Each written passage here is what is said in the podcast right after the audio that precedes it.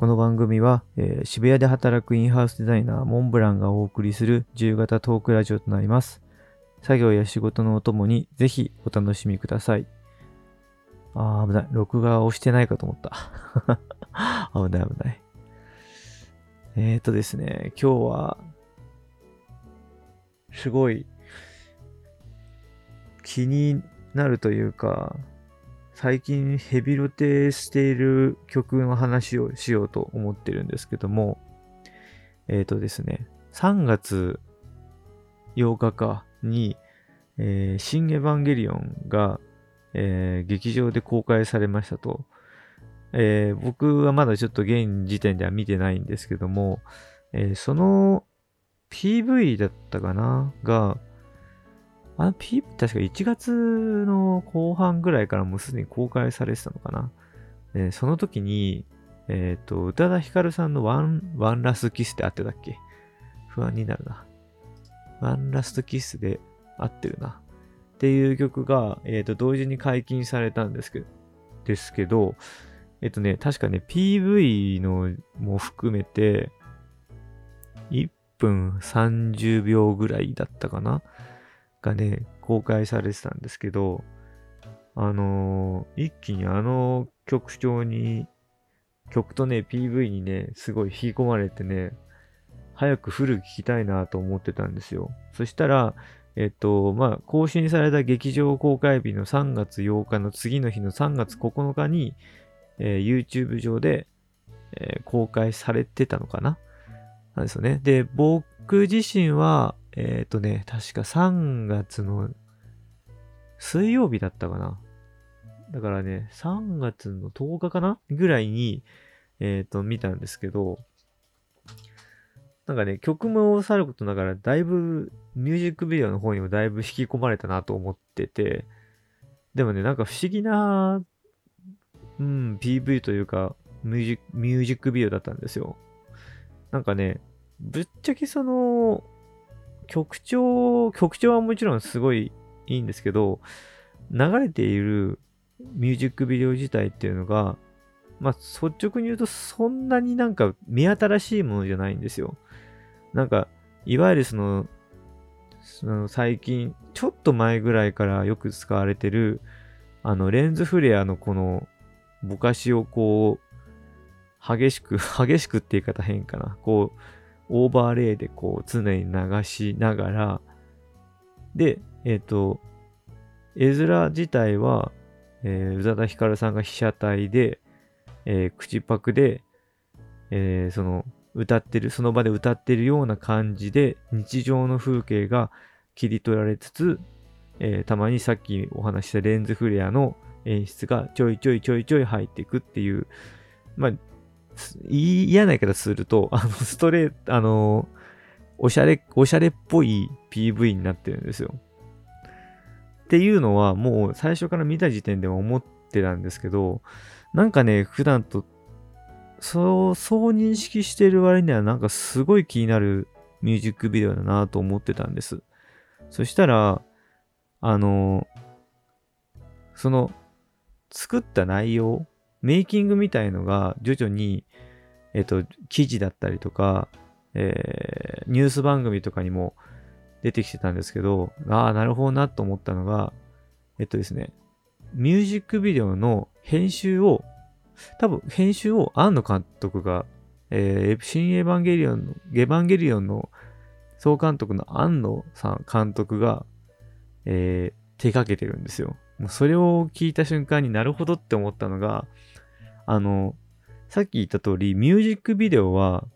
そのままと、あの、いわゆるよくある、あの、構成というか、トンマナなんですけど、あの、カット割りが特殊だったんですよ。あの、最近、なんかね、エヴァンゲリオンの、劇場版のエヴァンゲリオンにはあんまり対応してないっぽいんですけど、えっとね、旧作のエヴァンゲリオンとか、シン・ゴジラとかだと、あの結構、パシパシパシパシっていう感じで短い間隔のカット割りを庵野監督さんってよくやるんですよ。で、あの説明と、説明描写、説明描写、説明描写みたいな、短いカット割りを頻繁に行うんですね。で、そのカット割りの流れが、その今回の宇多田ヒカルさんのワンラストキスの中にめちゃくちゃその反映されてる感じがあって、ああ、なんかすげえ引き込まれたのってこのカットのかなと思ったんですよね。あの、イメージ的には、テレビ版の26話とか25話の、あのー、なんだっけ、すごいあの実写とアニメの、えー、本画とセル画をこうサブリミナルのように出してたカットをずっと二十何分間出してるっていう、あの、一説には事故なんじゃないかって言われてる ぐらいの回があるんですけど、それのに似たような感じなんですよ、カット割りが。でそれがね、一番引き込まれたなっていう、その、今そのミュージックビデオの中で一番特徴的なところで自分が引き込まれたんだなっていうふうに思ったところです。で、なんか中身を、その、だんだんそのミュージックビデオをどうやって作ったのかっていうところの話も、まあ、なんかだんだん公開されてきてて、えっと、ざっくりとした構成を、えっと、庵野監督が弾いて、えー、その内容を、えー、現地のスタッフさん、えっ、ー、とですね、庵野監督は日本にいるんですけど、宇多田ヒカルさんが多分ロンドンなのかな、今。少なくとも海外にいるんですよね。だから、えー、庵野さんが、えー、宇多田さんと、えー、少数のスタッフにこういう風に撮影をしてほしいっていう風に依頼をかけて、えー、宇多田さん自身も自撮りで撮ったりとか、あとはその撮影をカット少数のスタッフさんで、えー、構成をしていって、えー、撮れた素材をそのまま庵野監督に送って、それを庵野監督自身が編集して、えー、オーサリングというか、ローンチしたっていう感じらしいです。な、なんか、やっぱり今のその自粛とか、まあ、海外の場合はひどいとロックダウンとかしているから、まあ、あの、それならではのこうリモートで撮影しているっていう感じですよね。なので、あの、そう言われてみれば、確かに普通の PV に比べては、ちょっと画質は荒いですよね。荒いのと、多分、ちょっとエッジが来すぎてるのかな。